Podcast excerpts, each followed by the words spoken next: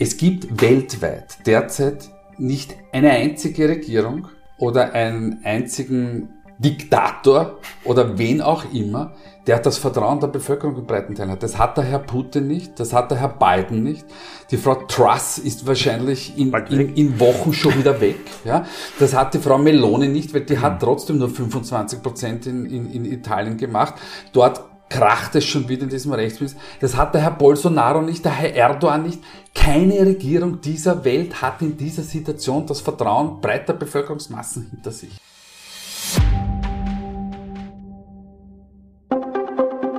Profil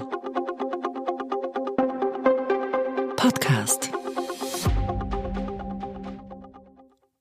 Bevor es losgeht, noch eine entgeltliche Einschaltung des Gesundheitsministeriums.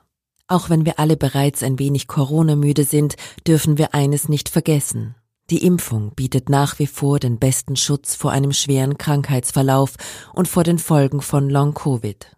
Nach Einschätzung von Expertinnen und Experten wird die gute Immunisierungslage jetzt im Herbst und Winter deutlich abnehmen. Daher lautet das Motto Impfen schützt, Impfen hilft, Impfen ist das beste Mittel, um mit dem Coronavirus langfristig zu leben und die Pandemie einzudämmen. Solltet ihr bereits Impfungen erhalten haben, bitte vergesst nicht auf die Auffrischungsimpfung. Informationen und Beratung rund ums Impfen bei eurer Ärztin oder eurem Arzt, in eurer Apotheke und auf gemeinsamgeimpft.at. Für ein gesundes Miteinander lassen wir uns impfen. Und jetzt zurück zur aktuellen Episode.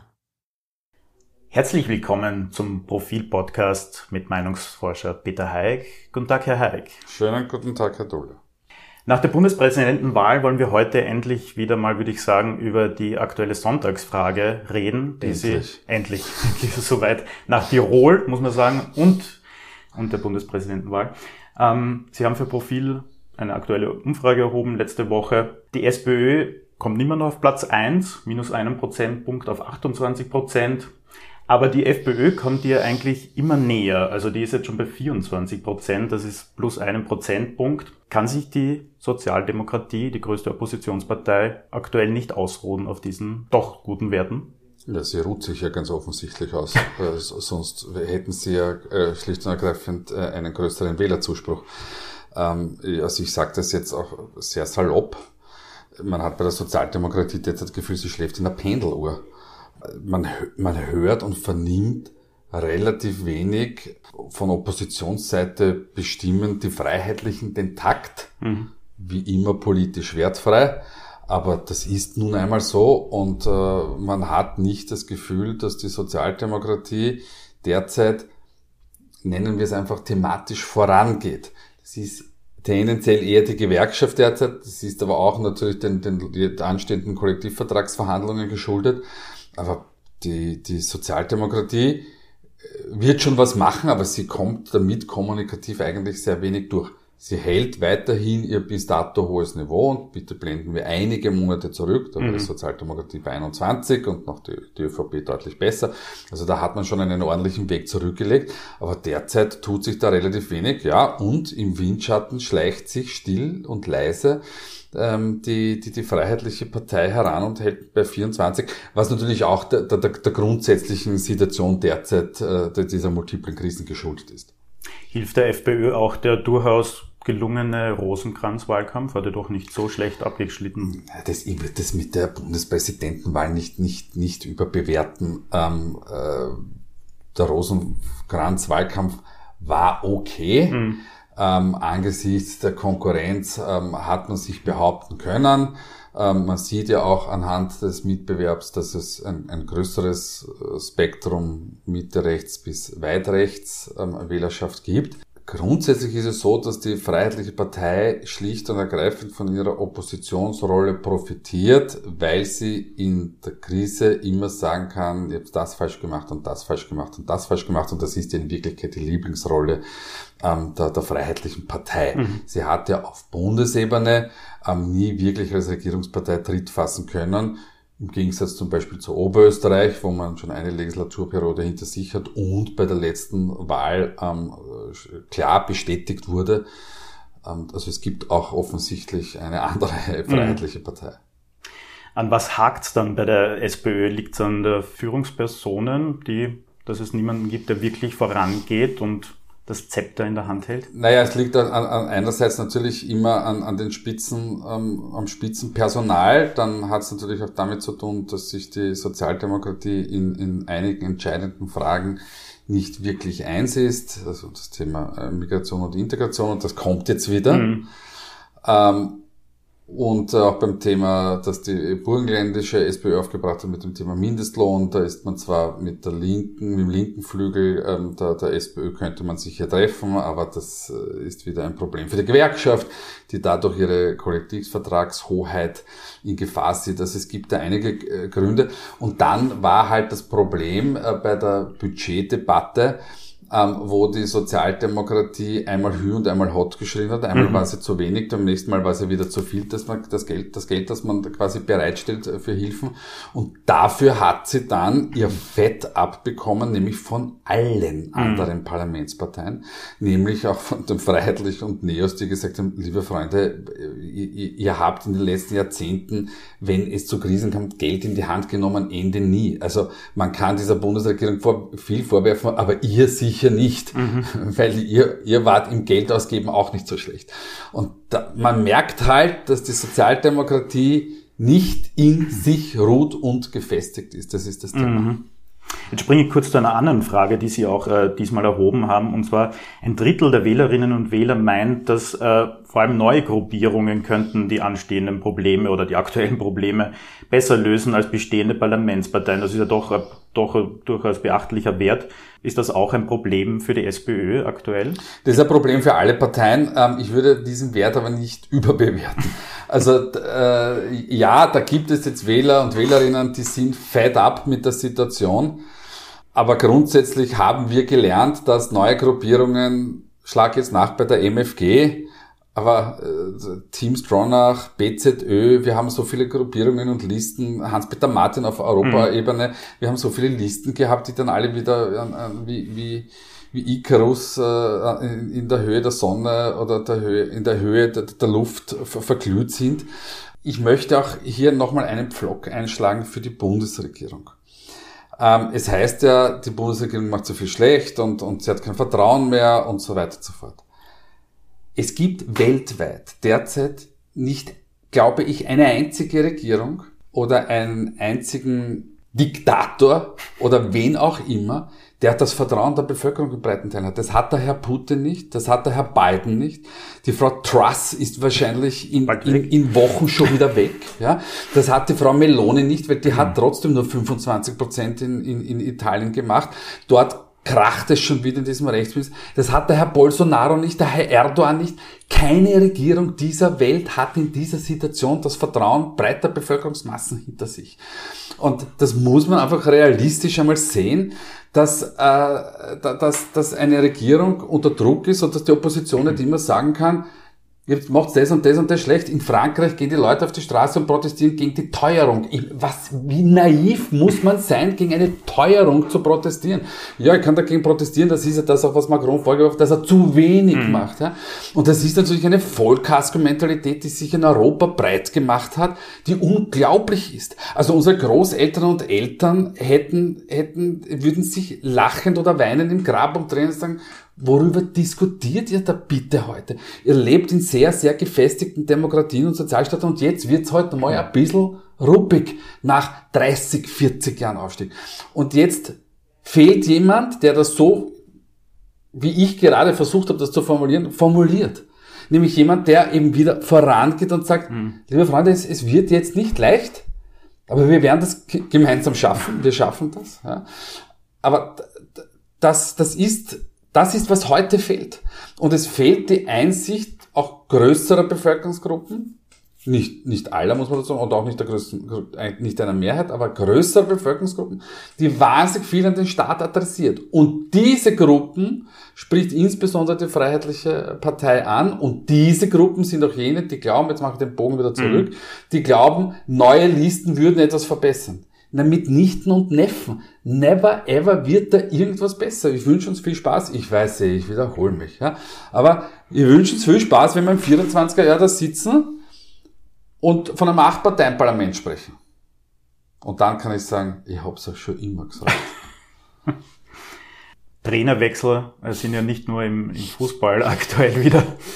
Da wird man, na, na, ein klassisches Beispiel. Jetzt bleiben wir ganz kurz bei, bei, der, bei der Rapid. Es tut mir leid. Das, nein, nein, nein, das, nein, das ist ein super Beispiel. Jetzt hat man vor einem Jahr den Didi Küper ausgetauscht, weil es geheißen hat, der erreicht die Mannschaft nicht mehr, der kann es nicht mehr, etc. Und jetzt braucht man einen neuen, na, so, und ein Jahr später ist der auch wieder weg. Ja?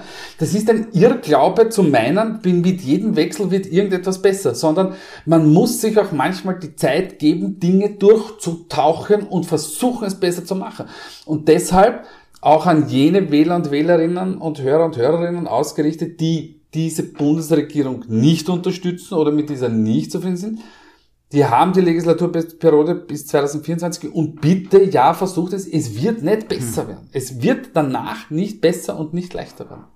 Das heißt, äh, was Sie schon seit Monaten oder vielleicht sogar Jahren predigen, mantraartig fast schon, einfach weiterarbeiten. Man hat noch zwei gute Jahre als Bundesregierung und schauen, gut durch diese multiplen Krisen zu kommen. Ja, aber im Sinne des Staates bitte ja. und der Bürger und nicht im Sinne der Partei.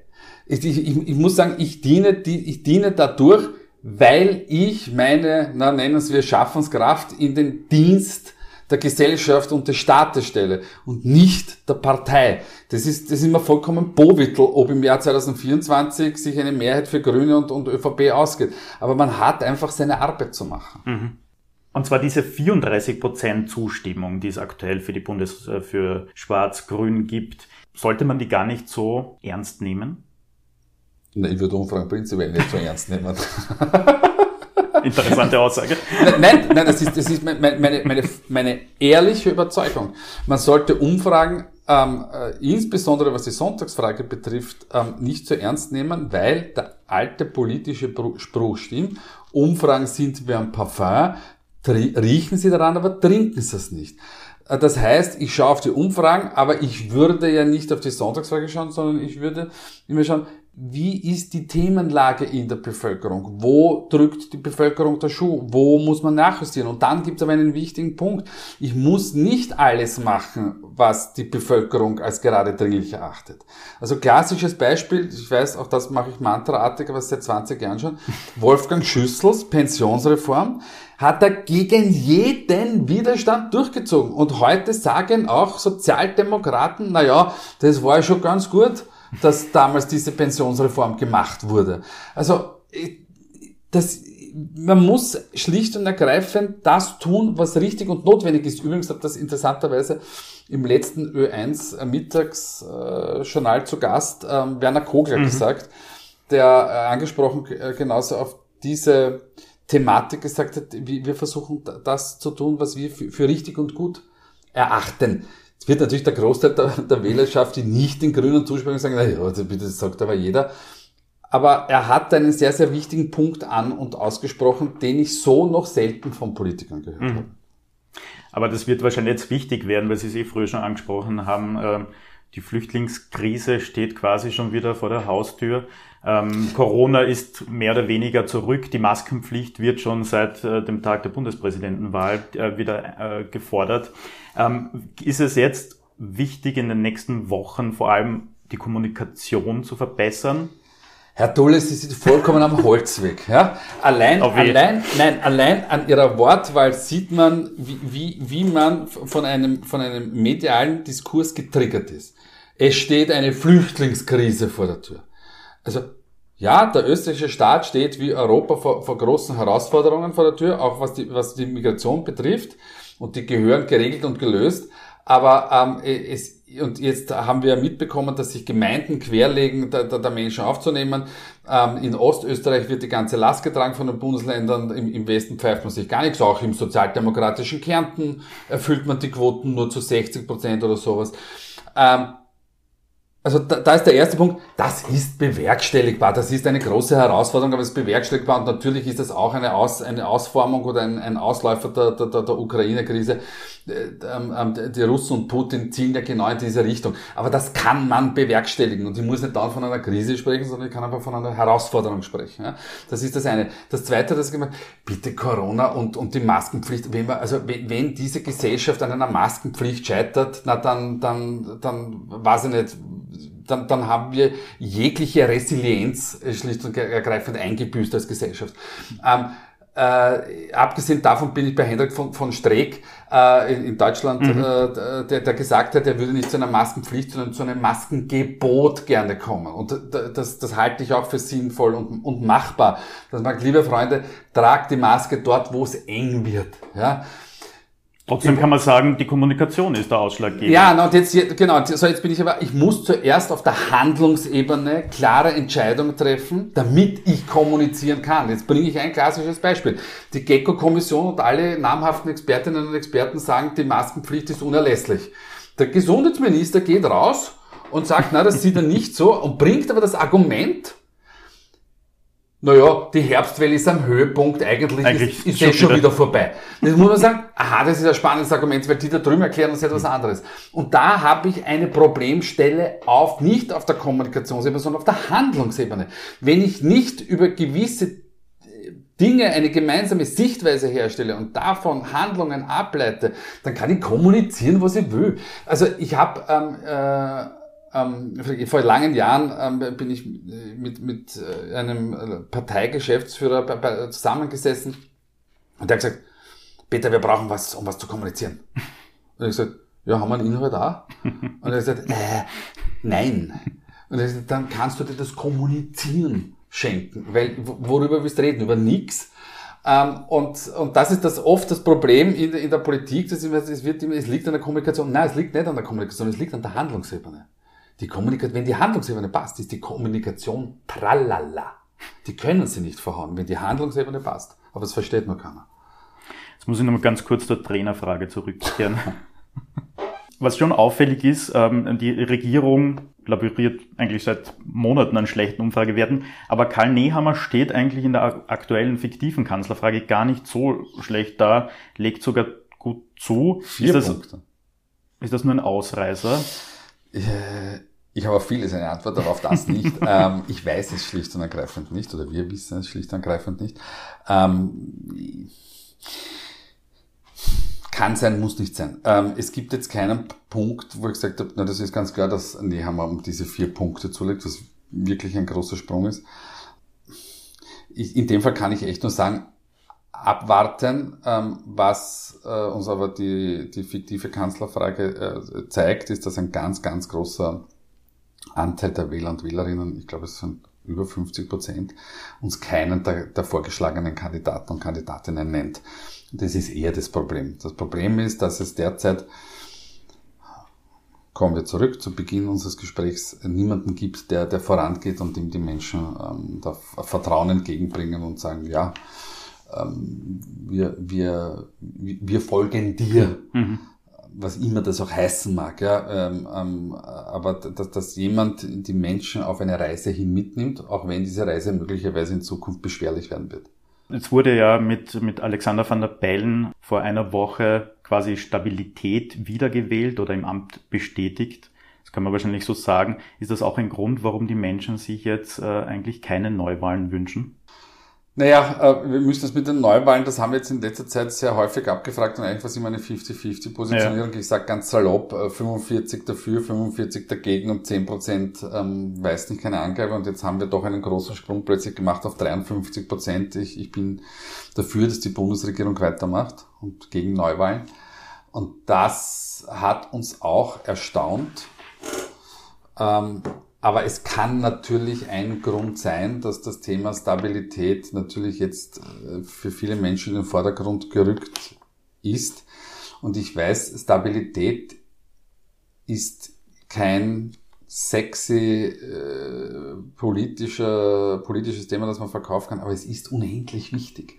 Stabilität und Verlässlichkeit eines Systems halte ich für die Grundbasis, dass ähm, dass die Menschen nicht den Glauben ähm, in die, auch die handelnden Akteure verlieren. Und wir sehen das, wie gesagt, Großbritannien ist wieder ein klassisches Beispiel dafür. Wir sehen, dass westliche Demokratien zunehmend unter Druck kommen aufgrund dieser Instabilität. Mhm. Also die, gefühlt alle drei Monate Wahl in Israel.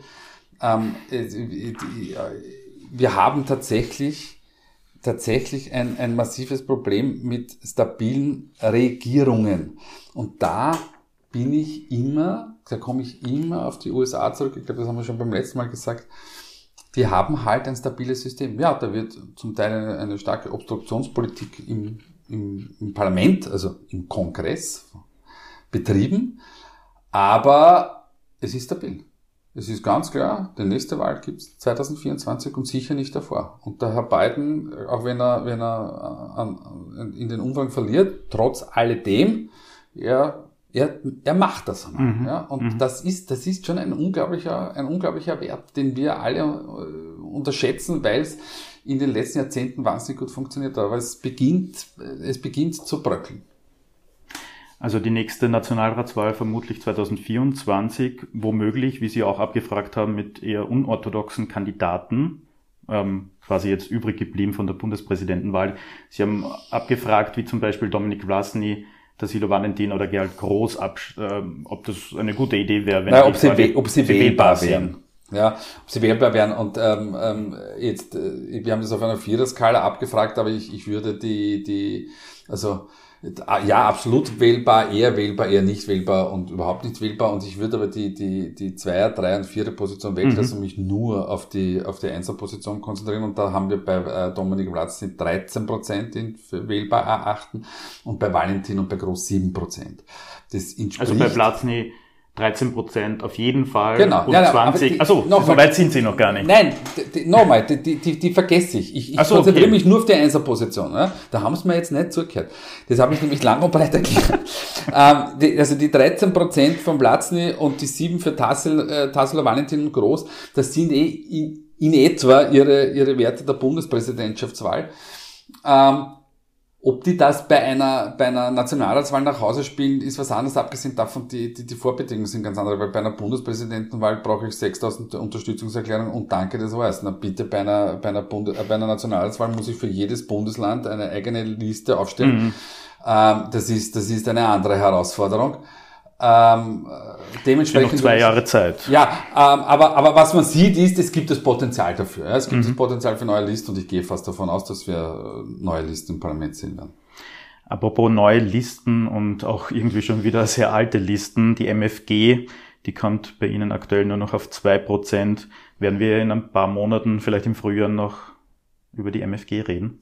Also wenn die MFG äh, ähm, äh, in Niederösterreich, in Salzburg und in Kärnten nicht einzieht, wird das möglicherweise gewesen sein, ähm, weil dann einfach die, die, die, die, die Basis fehlt. Sie sind in Oberösterreich, aber da ist ja auch irgendwer, wird da, glaube ich, der Parteichef ausgetreten. Mhm. Und das Interessante ist, da sieht man auch, wie man sich verschätzen kann. Ich glaube, dass das Antreten von Herrn Brunner bei der Bundespräsidentschaftswahl nicht so gescheit ist. Und das ist ja das Interessante, das haben wir auch schon hier oft gesagt. Die MFG, das Beste, was sie machen kann, ist, sie sagt nichts und tut nichts und macht nichts. Weil dann ist sie Projektionsfläche und dann bekommt sie Stimmen. Und immer dann, das ist immer, das, ist, das können Sie sich bei jeder neuen Liste anschauen da kommen natürlich immer Menschen zusammen, die finden sich bei einem Thema, aber bei den anderen Themen nicht. Ja. Und es ist meistens total heterogen, was dort vorgeht. Und auch, auch die Sozialdemokratie hat vor 150 Jahren diese Probleme gehabt. Es ist, es ist, es ist solche Gruppenfindungen sind wahnsinnig schwer. Und wir haben den Vergleich zwischen Brunner und Frank Stronach im Zuge des Bundespräsidentschaftswahlkampfs äh, angestellt. Nämlich das Problem bei, bei der Liste Stronach war, dass der Stronach in der ZIP 2 aufgetreten ist und jeder sich gedacht hat, na Wahnsinn, was ist mit dem los? Ähm, und bei Brunner ist, ist das nicht ganz so, so ausgeartet, aber, aber auch. Und da unterschätzt man, und da haben die MFG total die Macht der Bilder und des Live-Events mhm. unterschätzt. Ähm, und da sieht man, was dabei herauskommt. Herr Heik, das war's schon äh, für dieses Mal. Vielen Dank für die Analyse. Danke auch. Wieder sehr erhellend. hoffentlich. Und äh, wir hören uns im November. Korrekt.